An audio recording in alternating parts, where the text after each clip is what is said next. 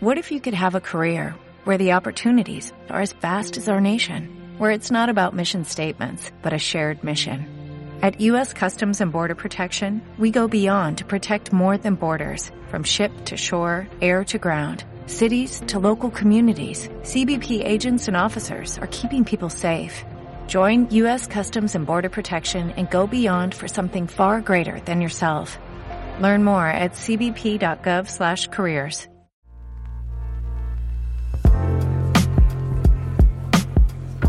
La ducha fría, el podcast.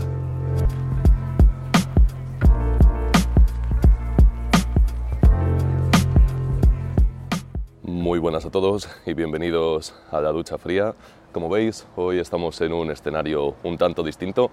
Me he venido a Roma, de hecho son las 7 y 10 de la mañana. Me he venido a propósito a esta hora para poder grabar enfrente del Coliseo, un monumento histórico que, como muchos sabéis, representa el esplendor del antiguo imperio romano. Y concretamente me he venido aquí a estas horas, porque podéis imaginaros cómo se pone esto a partir de las 9 de la mañana que estuve ya aquí, para hablar sobre unos principios que representan mucho en el contenido que hago aquí, al igual que de muchos otros, que es el de los principios estoicos. Antes de nada, os pido disculpas si se escucha demasiado el tráfico y demás. Podéis imaginaros, estamos en pleno centro de Roma, entonces, pues es lo que hay. Además ponía que, que iba a llover hoy durante toda mañana y parece que los dioses han sido propicios y nos han permitido un rato de muy buen tiempo, un tiempo muy despejado, que vamos a aprovechar para grabar este vídeo. Como sabéis, además, aquí estuvo uno de los grandes estoicos, el estoico por excelencia más poderoso, que fue emperador romano, obviamente Marco Aurelio, y estuvo desde aquí gobernando, así que me parecía un lugar perfecto y una oportunidad perfecta para hablar de este tipo de temas. Y en concreto vamos a comentar eh, los tres principios, las tres reglas que yo considero más útiles en nuestra aplicación diaria y que personalmente más utilizo en mi día a día.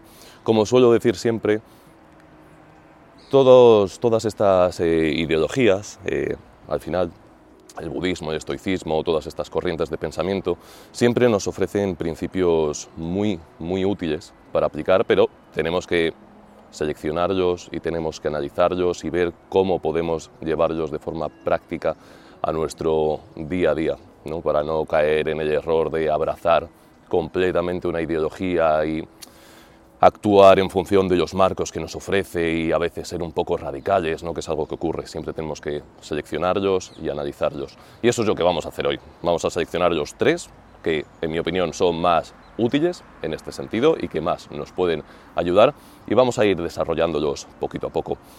El primero de todos es el de Fateri Errata. Admite tus errores. La excelencia no nace de la nada este es uno de los que más útiles encuentro, además hoy en día, donde nos cuesta mucho, mucho admitir y abrazar nuestros errores. Y creo que es una de esas cuestiones que todos deberíamos pensar, detenernos y analizar.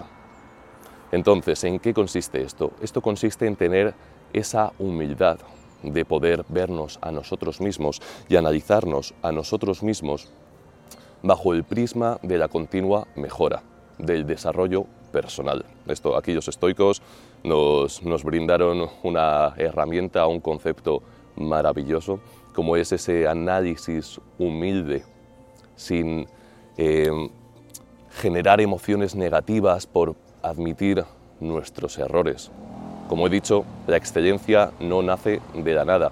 Y es que nos hemos criado, o nos han criado, todo el panorama, y nosotros hemos interiorizado eh, esa creencia, de que los errores que cometemos, o los fallos que tenemos, o las carencias que también tenemos dentro, nos hacen individuos de menos valor. Entonces tratamos de ocultarlas sea como sea.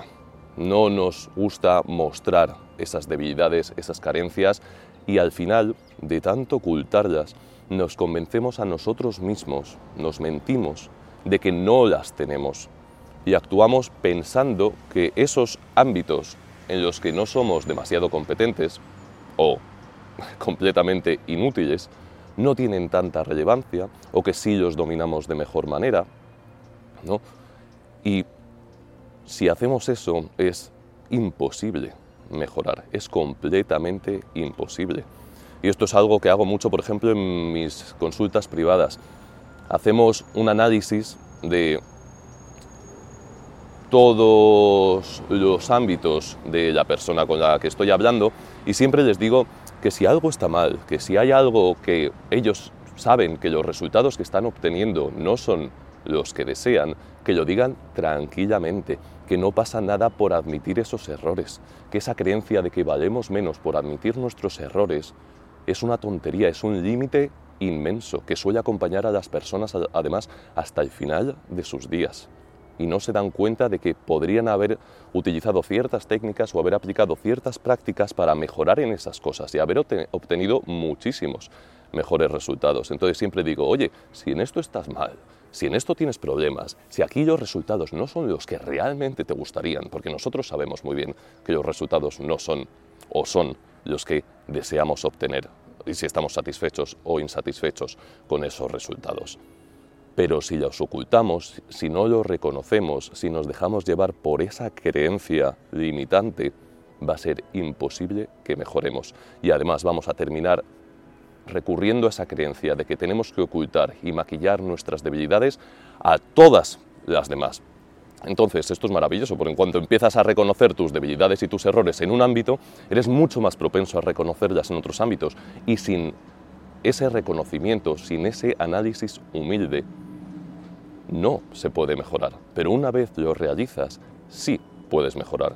Y esto es algo que yo también hago en mi día a día. Cuando veo unos resultados que no son acordes a las expectativas que yo tenía para ellos, que esto es otra historia, ¿no? Nos montamos expectativas constantemente, es muy difícil no tener ciertas expectativas, especialmente en aquello en lo que mm, en lo que le pones mucho esfuerzo, ¿no? O sea, ¿cómo no vas a tener expectativas en aquello que te estás currando y que piensas que va a ser grande y que luego de repente los resultados pues no son buenos y, son mucho peores de lo que te montabas, de las expectativas que te habías montado. Es completamente normal, pero tenemos que darnos cuenta de que cuando esas expectativas no se cumplen, sí, puede ser algo externo, pero ¿hay algo interno que yo podría haber hecho mejor? ¿Hay algo que no he comprendido? ¿Hay algún concepto o alguna práctica que he hecho que era errónea, que no estaba bien? Vamos a ver, vamos a analizarlo y vamos a analizarlo desde un punto de vista racional, no emocional. Entonces, cuando esas expectativas se vean menoscabadas, cuando se vean pues, no cumplidas, ¿no? no sean acorde a aquello que teníamos en la cabeza al final, pues dejamos que las emociones se relajen y realizamos ese análisis. Entonces a mí cuando me ocurre esto en mi día a día, lo que hago es, obviamente, relajo esa parte emocional, que no me resulta muy difícil ya, y luego analizo mis errores consciente además de que mi mente va a intentar dejarme bien en todo momento. Mi mente va a intentar echar la culpa fuera. Y una vez me doy cuenta de eso, empiezo a ver qué parte de mí puedo mejorar para que los resultados la siguiente vez sean mucho mejores. Entonces, eso es lo que debemos hacer. Y esto lo veo también en muchísimas personas, ¿no? que crean un negocio, eh, pues no tienen resultados en cuanto al tema de la atracción, por ejemplo, no tienen citas o cualquier cosa que ellos desean para sus vidas, con unos resultados distintos a los que están obteniendo, y cuando no lo obtienen, echan la culpa a todo lo demás. Dicen cosas como, no, es que la gente no entiende mi producto, mi servicio, la sociedad de hoy en día no, no ve la calidad, las mujeres o los hombres son todos así, tienen estos comportamientos, ¿no? Yo lo hago bien, ¿no? Que en el fondo es ese yo lo hago bien, lo demás es lo que está mal.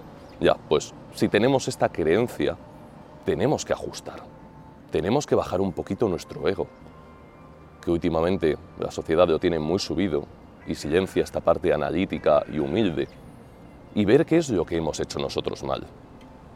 ver qué es lo que... porque seguro que estamos haciendo mal. Si no obtenemos los resultados que queremos, sí, va a haber factores externos que no vamos a poder controlar, pero siempre va a haber factores internos que vamos a poder mejorar y optimizar. Entonces en esto consiste el fatería rata y es algo que todos deberíamos tener en cuenta. Sobre todo aquí que estamos desarrollándonos personalmente y estamos buscando las mejores experiencias. El segundo principio que vamos a ver es el de amor fati. Este seguramente ya os suene, es el amor por los hechos. Amor por las cosas sucedan como sucedan y dejar de pelearse con unas, como hemos comentado antes, además, unas expectativas o unos ideales que no son los que están ocurriendo. Y esto es algo que todos tenemos en la cabeza, ¿no? Tenemos estas frases de si esto fuera así, yo estaría consiguiendo esto, si esa persona fuera de esta forma, mi relación sería de otra forma con ella, ¿no? Todo sería muchísimo mejor y tenemos que darnos cuenta de que no tiene sentido montarnos esos paradigmas ilusorios dentro de nuestra cabeza porque nos desencantan con el mundo y hacen que nos peleemos con cosas que no podemos controlar. Y esto también es muy estoico, la dicotomía del control, darnos cuenta de qué podemos controlar y qué no podemos controlar. Y los eventos externos, la forma en la que se desenvuelven, no podemos controlarlos. Entonces, ¿por qué vamos a pelearnos y generar emociones negativas? Porque las cosas suceden como suceden sin nosotros tener control por ellas. Lo mejor que podemos hacer es aceptarlas, contemplarlas y ver cómo podemos actuar nosotros de cara a esos eventos que suceden. Obviamente todos tenemos deseos y nos gustaría que ciertas cosas fueran de una forma completamente distinta, pero no lo son, no lo son. Y nosotros no vamos a poder hacer que esos eventos cambien su rumbo, al menos no completamente. Tal vez podamos ejercer una fuerza inspiradora, podamos servir de ejemplo, podamos dejar nuestra amiguita aportar un poco para que esos eventos se contemplen de forma general de una forma distinta pero nosotros no podemos controlar todo. Es como, por ejemplo, si yo me enfadara constantemente con la inconsciencia de ciertas personas y el rechazo que experimentan cuando ven este tipo de, contenido o este tipo de material. Pues obviamente al final estaría súper frustrado, ¿no? Diría, es que el 95% de las personas no entiende lo que digo, eh, no hay esperanza para la humanidad, son todos unos cabezas de chorlitos o lo que sea. Pues no, no tiene sentido.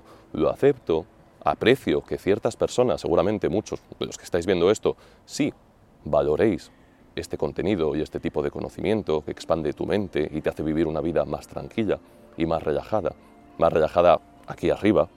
Luego lo que es eh, el esfuerzo que aplicas es intenso, ¿no? es fuerte, ese sufrimiento de la mejora, que en mi opinión es un sufrimiento que, que hacemos bien en, en experimentar. Pero claro, no puedo estar enfadándome, por ese tipo de cosas. Esto es como si mm, me enfado porque el sol me quema y no quiero que el sol me queme, o porque hace un día lluvioso y no quiero que esté lloviendo porque me está fastidiando los planes. Pues bueno, se han desenvuelto así los eventos. La vida es como un regalo ¿no? que tú vas desenvolviendo y ves lo que hay dentro y actúas conforme a ello. Pero no puedes estar luchando constantemente con esas cosas que tú no puedes controlar. Y todos tenemos esos elementos externos, esos eventos en nuestra vida que no vamos a poder controlar. Y que son así, y tenemos que aceptarlos y amarlos como son.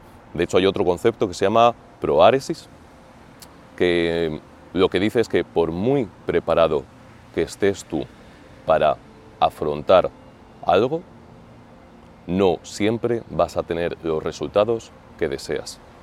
Es una, una, extensión de este amor fati también incluyendo tus capacidades. Epícteto decía que por mucho que domines la, oratoria, va a haber senadores y jueces a los que tú no vas a poder convencer.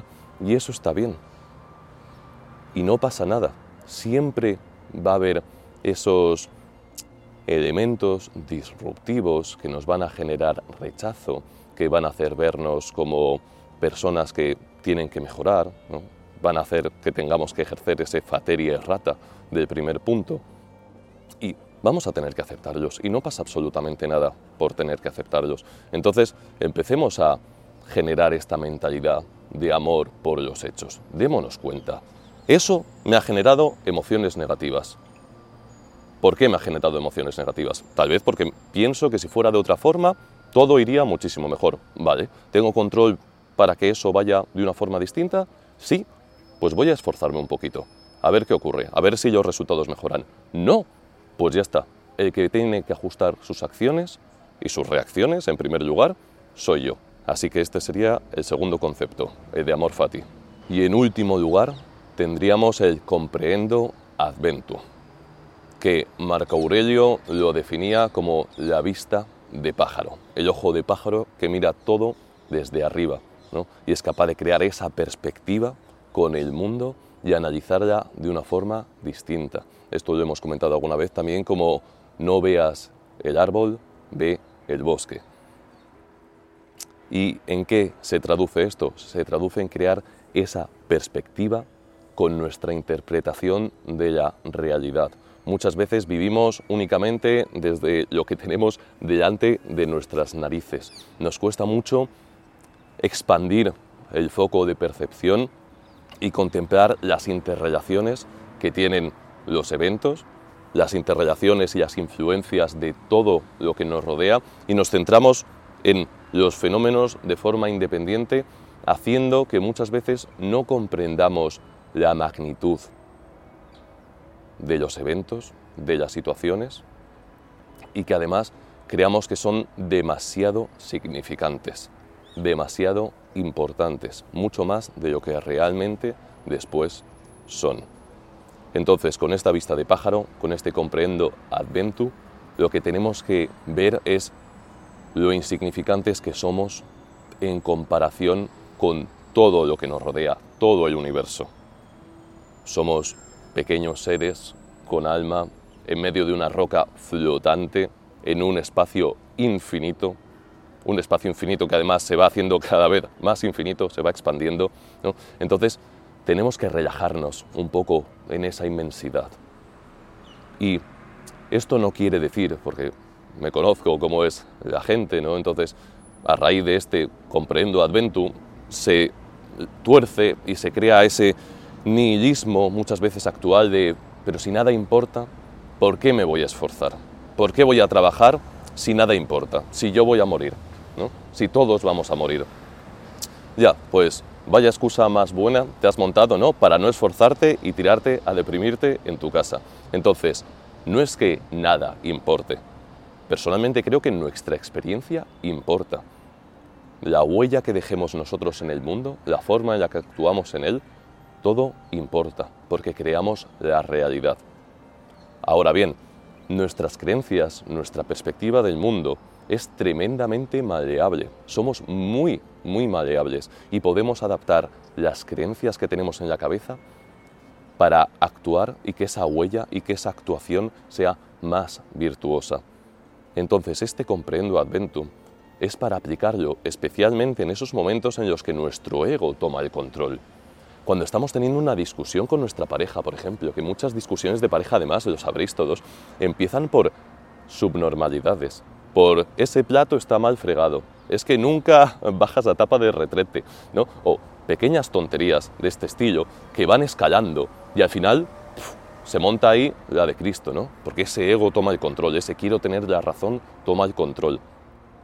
Y no somos capaces de expandir el foco y decir, pero vaya tontería estoy, estoy haciendo, ¿no? O vaya tonterías estoy diciendo, ¿por qué estamos discutiendo? ¿Por qué estamos teniendo este problema que en realidad no es importante? Es para aplicarlo en todos esos momentos, en esos momentos en los que nos sentimos mal, desdichados, infravalorados, eh, nos enfadamos, estamos airosos, queremos pegar a, la pared, ¿no? estamos rabiosos. En esos momentos tenemos que tomar perspectiva con los eventos. También obviamente cuando nos queremos muy importantes ¿no? y de repente sale ese orgullo un poco tóxico, ¿no? De yo soy el mejor en esto. No, no hay nadie que se compara a mí. Ahí obviamente también tenemos que hacerlo, pero la realidad es que normalmente estos momentos son muchísimo más escasos que aquellos en los que estamos airosos, cabreados, enfadados, decepcionados, tristes, y esta ristra de emociones negativas que con esa perspectiva, con ese ojo de pájaro, podemos suavizar y podemos relajar. Hay una técnica ¿no? también, o bueno, eh, un concepto que a mí me, resulta bastante, bastante útil, que es en un año este evento, esto que está sucediendo, esto por lo que tú te sientes mal y sientes estas emociones negativas, ¿va a importar? ¿Va a ser relevante? Si la respuesta es que no, y en la mayoría de los casos, el 99% de los casos va a ser que no, ¿por qué comerse la cabeza? Si dentro de unos meses ni siquiera me voy a acordar de ello. Creamos esa perspectiva, en este caso temporal, con un evento que nos fastidia y le restamos importancia. Nos relajamos. Utilicemos esto también. En otra situación también en la que se utiliza este comprendo adventu de una forma un poco distinta, en la meditación. La meditación al final es crear perspectiva entre tus pensamientos, tus emociones y tú, Vivimos pensando que nosotros somos nuestros pensamientos y que nosotros somos nuestras emociones. Y esto no es real. Podemos crear perspectiva con ellos. Podemos decir, podemos salir, por así decirlo, ¿no? crear esa perspectiva un poco lejana y decir, estoy pensando esto, estoy sintiendo esto. No soy esta emoción, no soy este pensamiento. Yo tengo poder sobre ellos. Cuando tú tienes poder sobre algo, tú no eres ese algo, porque puedes cambiarlo. Y en esto consiste la meditación, en contemplar esos pensamientos, en verlos pasar, en tener el poder de no aferrarse a ellos y de dejarlos marchar. Es crear esta perspectiva y nos es tremendamente útil en absolutamente todo. En el trabajo, en las relaciones, en los proyectos, en cualquier ámbito, en los hábitos, en los que tengamos problemas, no tengamos estos resultados, ¿no?